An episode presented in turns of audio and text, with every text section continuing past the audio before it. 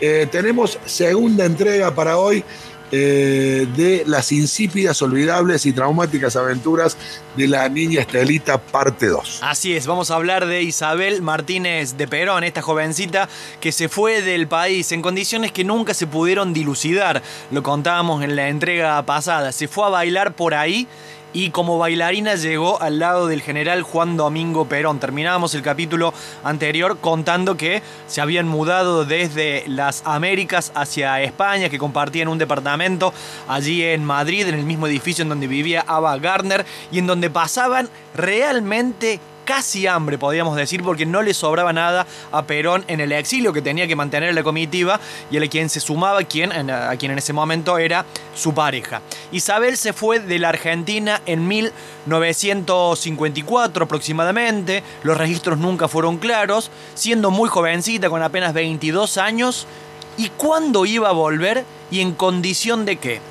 Y esto es un dato que es realmente difícil de comprender. Difícil de comprender porque se fue siendo una jovencita bailarina detrás de un sueño artístico y volvió 11 años después, en 1964, 11 años después, como la emisaria, como la enviada del gran líder exiliado. Volvía Estelita y la familia no entendía nada.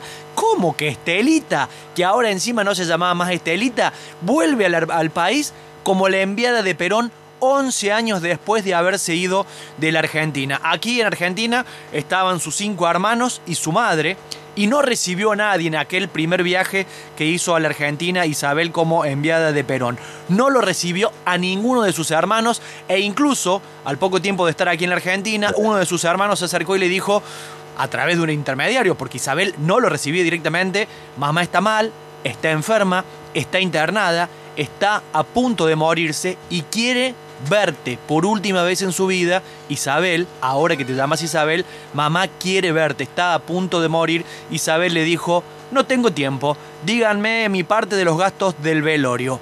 Eso fue todo. Nueve meses estuvo como la enviada de Perón en la Argentina en aquel 1964. Nueve meses de gira por toda la República Argentina. Subimos contar cuando hablábamos de López Rega, aquella visita a Córdoba, aquella visita a Mendoza y el hombre que ya estaba a su lado, el hermano Daniel. Y e Isabelita decía cuando se encontraba con los muchachos peronistas que se sentían huérfanos por la ausencia del gran líder, decía Isabelita, me siento la madre de todos los peronistas. El propio Perón le escribía a Cook, a John William Cook, su mano izquierda, su gran delegado. A Isabelita le dijo Perón a Cook, la preparé durante 10 años. Lo que la pobre debe hacer con los descarriados y tramposos no es para contar. Es decir, Perón lo usaba Isabelita también para el trabajo sucio, el trabajo sucio dentro de la política, en el marco de que el peronismo, sin el gran padre aquí en la Argentina, había muchos dirigentes que aprovechaban esa ausencia para intentar quedarse con el liderazgo que le mantenía, que, mantenía todavía el propio Perón. Isabelita en su estadía en España, César, se hizo muy amiga de Pilar.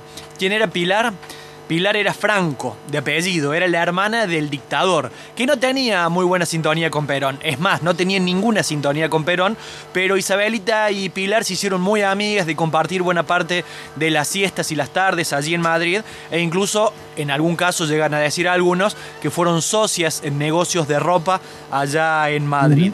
Isabelita y Perón construyeron, después de vivir en este departamento en Madrid, la quinta 17 mm, de octubre, ahí en Puerta de Hierro. Puerta de Hierro es el nombre del barrio, la quinta se llamó 17 de octubre, compraron el terreno y después construyeron la casa que quedó escriturada a nombre de ella, de Isabelita, de María Estela. Perón en ese sentido en un hombre desprendido de sus bienes. ¿Y de dónde salió la plata para construir si estamos diciendo todo el tiempo que no tenían un mango? Y esto es efectivamente cierto y Perón la pasaba realmente mal en el exilio. A la plata, a los dólares, lo puso un hombre que se había iniciado en el comunismo, se pasó al desarrollismo y después tuvo un nieto que fue ministro de Macri. Por supuesto estamos hablando de Rogelio Frigerio, la mano derecha de Frondizi, el padre del desarrollismo aquí en la Argentina, que había iniciado su militancia en la Federación Juvenil Comunista y que como parte de la buena sintonía y la buena onda que tenía con Perón, fue el hombre encargado de poner el dinero para construir la quinta 17 de octubre que quedó a nombre de Isabelita. Esa quinta no existe más, Valdano, Jorge Valdano, el gran futbolista, ex futbolista argentino, junto a un grupo de empresarios compraron el terreno y construyeron un complejo de departamentos. Isabelita y los embarazos, la gran maldición de Juan Domingo Perón, que tuvo tres esposas y ningún hijo. De acuerdo a los datos que ha informado en términos oficiales el peronismo y la propia Isabel, habría tenido en España Isabel dos abortos espontáneos, uno, de ellos llegaron a saber que era varón, pero sin dudas, además de la maldición de la pobre María Estela Martínez Cartas de no poder ser madre, fue la gran maldición de Perón que con ninguna de sus, tres esposas pudieron, pudo ser padre. Eh, era muy común verlos en la Quinta de Hierro a Isabelita y a Perón practicando esgrima. Era muy común. Eh, Perón siempre decía que Isabelita era una gran alumna de esgrima, Perón era un maestro en, materia de esgrima, y siempre uno cuando pasaba por allí, no digo yo uno porque yo nunca pasé, pero quienes desfilaban allí en Puerta de Hierro podían verlo a Perón e Isabelita enfundados en los trajes y practicando esgrima. Y en esta idea de ir entrenándola que tenía Perón e Isabelita, la sumaba a todas las reuniones eh, con todos aquellos y aquellos que desfilaban por la quinta 17 de octubre, que eran muchísimas personas que viajaban a Madrid exclusivamente a verlo a Perón y sumaba, la sumaba Perón e Isabelita para que esté presente allí. Nunca decía una sola palabra, jamás se le escuchaba decir una sola mención de nada.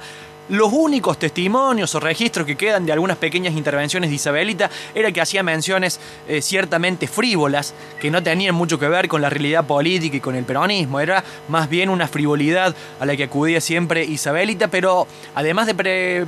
pero le alcanzaba, ¿no? Por, supuesto, ¿qué, ¿qué, más necesitaba? Era la mujer del líder. No, recordaba en, la serie de Crown, creo que es en el primer capítulo, que eh, eh, la reina le explica a alguien lo que es reina y si tenés que hacer todo lo posible eh, para que todo se mantenga igual, digamos, o sea, casi pasar desapercibida. Claro, exactamente, exactamente. Pero que estuviera allí presente, eh, no obstante, eh, Juan Domingo Perón la tenía como emisaria política y también económica porque fueron constantes los viajes de Isabelita y de López Rega en aquellos años del exilio a Suiza.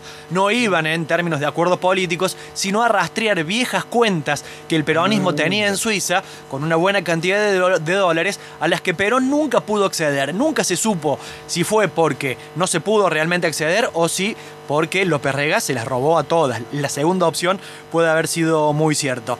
Eh, no obstante, cuando Isabelita salía de gira por distintos lugares, Perón, que tenía un poco de machirulo como tenemos todos, que nos vamos deconstruyendo de a poco, Perón de algún modo le criticaba a Isabelita porque en una carta que le envió a Cámpora le contó los verdaderos motivos de un viaje de Isabelita con López Rega a París y a Roma. ¿A qué se va Isabelita a París y a Roma? le dijo Perón en la carta a Cámpora. Pues a lo que van todas las mujeres, a gastar plata, le dijo Juan Domingo Perón en esta carta a Cámpora. Claro, se iban de shopping, pero lo, cierto es que. Lo peor que se iba con la tarjeta de Perón, seguramente. por supuesto, con los dólares de Perón, por supuesto.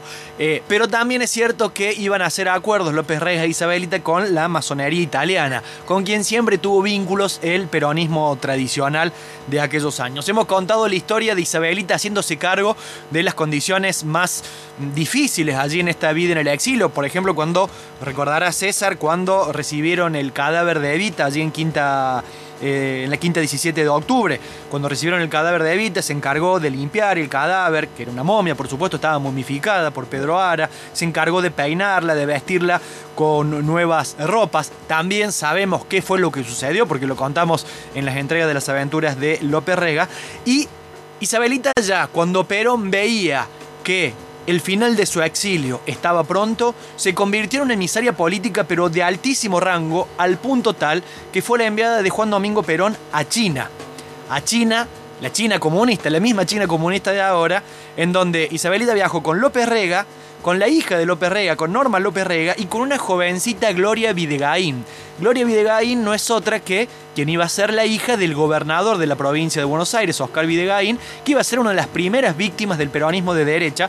Igual la llevaron allí a la jovencita Gloria Videgaín y allá Isabelita, que era una que era, que era y es una mujer muy católica y anticomunista acérrima, más de sentimientos, más de sensaciones, porque nunca tuvo un un real conocimiento de teoría política para comprender qué era el comunismo, el capitalismo, pero en términos de sentimiento interno siempre fue muy católica practicante del espiritismo y anticomunista. No obstante, como buena peronista, llegó a China y dijo, Perón y Mao son dos figuras que expresan una misma inquietud y unos mismos anhelos capaces de cambiar el curso de la humanidad. Isabelita por unos días se hizo maoísta. No obstante todo esto, Jorge Alberto Tayana, el padre del actual senador Tayana, que hemos contado ya, fue el médico de Perón, fue ministro de Educación de Perón, escribió un libro que se llama El último Perón y que cuenta algunos detalles que un poco se han olvidado en la historiografía oficial.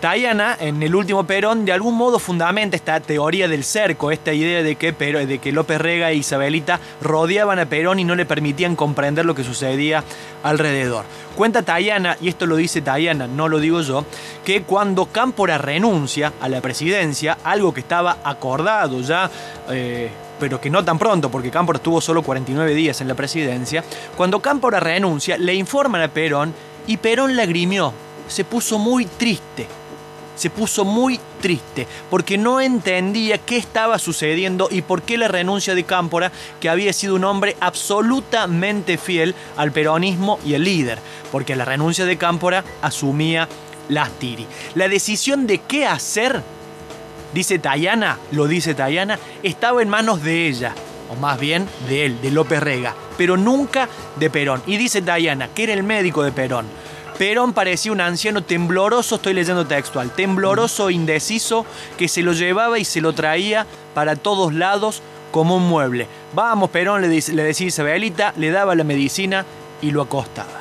Esa es, ¿eh? sí, durísima. Y esto lo dice Tayana, un peronista de la primera hora, un peronista de la primera línea, cuyo hijo actualmente es senador. No lo está diciendo. Sí, que uno podría pensar que es una, versión que, incluso lo, favorece a Perón, que tal vez la realidad era peor. Completamente, completamente. Renuncia Cámpora, asume las TIR y vuelve Perón al país. ¿Y cómo llega Isabelita a ser la vicepresidenta? Hay muchas historias en relación a esto.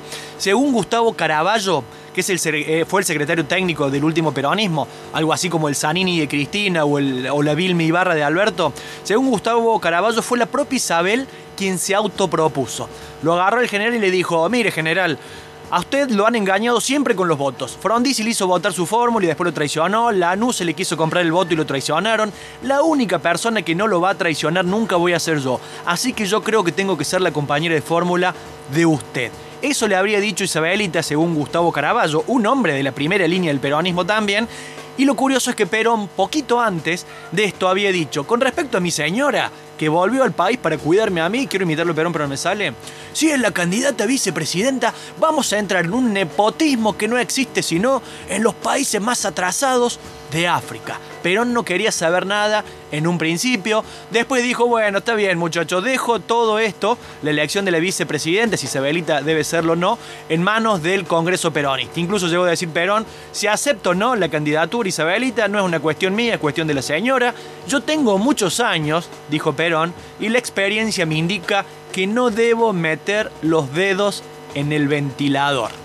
Finalmente el Congreso Peronista aprobó la candidatura a la vicepresidencia de Isabelita para acompañar a Perón. Perón dijo, bueno, tal vez la propuesta sea algo rara, dice, pero en Israel y en la India hay gobernantes mujeres. Isabelita también se defendió diciendo, che, esto en Asia y en Europa es bastante común, la mujer está capacitada para ocupar altos cargos, dijo Isabelita, y, yo como mujer... Ella no, ella no pero digamos... Claro, la mujer en términos generales sí, no era el caso particular de ella, dice.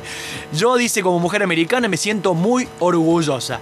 En el medio, el sindicalismo eh, ortodoxo, cercano a Perón, como el caso de José Ignacio Rucci, le dijo, general, usted pone una escoba de candidata y nosotros la votamos. Por supuesto que el sindicalismo ortodoxo no le puso ningún, ningún prurito, tampoco lo puso el primer isabelino. ¿Sabes quién fue el primer isabelino? El primer que dijo yo me tengo que parar de este lado, el primero que dijo esta se va a quedar con el poder. Carlos Saúl, el gobernador de La Rioja, que hasta hacía minutos era simpatizante de los montoneros, dijo, no, ahora yo estoy con Isabel. En cambio, los montoneros hicieron un acto en Atlanta y Firmenich dijo abiertamente, nosotros queremos un vice radical por Balvin o al propio Oscar Allende. Y, y dijo Firmenich en un auto público, eh, con toda la militancia montonera. No cuestionamos a la señora Isabel Martínez como eh, compañera del líder. Cuestionamos a la señora Isabel Martínez como instrumento de los reaccionarios y burócratas que están a su alrededor, Lastiri, López Rega, Ruchi, Norma Kennedy. No querían saber nada con Isabel mientras los muchachos y las muchachas cantaban, no rompa mala bola, evita hay una sola, no rompa mala bola, evita hay una sola. Perón casi no hizo campaña para ganar aquellas elecciones con el 62% de los votos. No hizo campaña porque no estaba en condiciones. Isabel votó en su domicilio de la adolescencia. Toda una curiosidad, ¿no? Miguelete 789, una casa, una dirección, un barrio el que no volvía desde hacía casi 20 años. Y por supuesto cuando fue a votar con su DNI, el nombre del DNI no tenía vínculo con el nombre popular que tenía en aquel momento. Isabel Perón, así la conocía el pueblo, pero su DNI decía María Estela Martínez Cartas. Cuando asumieron Perón e Isabel, la Unión Cívica Radical aplaudió a Perón, pero no aplaudió a Isabel, que el momento de jurar golpeó la Biblia muy, muy nerviosa. Nadie entendía si realmente estaba apoyando la mano o estaba cagando a golpes a la Biblia. Cuando asumió, vino su amiga Pilar Franco, la hermana del dictador, Gustavo Caraballo, el secretario legal y técnico, le dijo a Perón, Em, presidente, yo tengo el, despacho más grande al lado del suyo, de la presidencia. Se lo voy a dejar Isabel para que esté junto a usted, le dijo Gustavo Caraballo. Y Perón le dijo, no, no, nada de despacho a mi lado. Isabelita se tiene que ir al Senado a aprender algo de política. ¿Cuántas veces presidió el Senado en su condición de vicepresidenta del país, Isabelita? Lo dejamos pendiente para la próxima entrega. Muy bueno, Juan, excelente, ¿no? Qué buen cierre, porque pensaba, claro, es el cargo que tiene Cristina ahora, ¿no? Exactamente, sí, sí, sí. A quien vemos presidir las sesiones del Senado todas las semanas. Bueno, la pregunta queda ahí picando. ¿Cuántas veces presidió Isabelita su condición de presidenta del Senado? ¿Cuántas es odioso lo que voy a decir, pero fíjate que las dos fueron presidentas y las dos vicepresidentas. Exactamente. Y las pará, y las dos fueron esposas de expresidentes. Totalmente, totalmente. Mira vos, no para paralelo. Uy, más de uno se debe estar eh, enojando mucho. Juan, querido, excelente. El segundo capítulo de las insípidas, olvidables y traumáticas aventuras de la niña eh, Estelita. Semana que viene, tercera parte. Así es, tercera parte de la semana que viene. Abrazo, nos vemos en un ratito. Dale, ahí estaba nuestro compañero Juan Cruz Tabora Varela. Qué excelente laburo, la verdad que muy, muy bueno. Solo como Juan Cruz te lo puede, te lo puede contar. ¿eh? Semana que viene, tercera parte. En un rato, aunque ustedes no lo crean, eh, vamos a hacer el momento de aves y serpientes con el señor Guillermo Galeano, que lo tengo acá al lado mío, así que en un ratito estamos charlando con él. Dale. Mira quién habla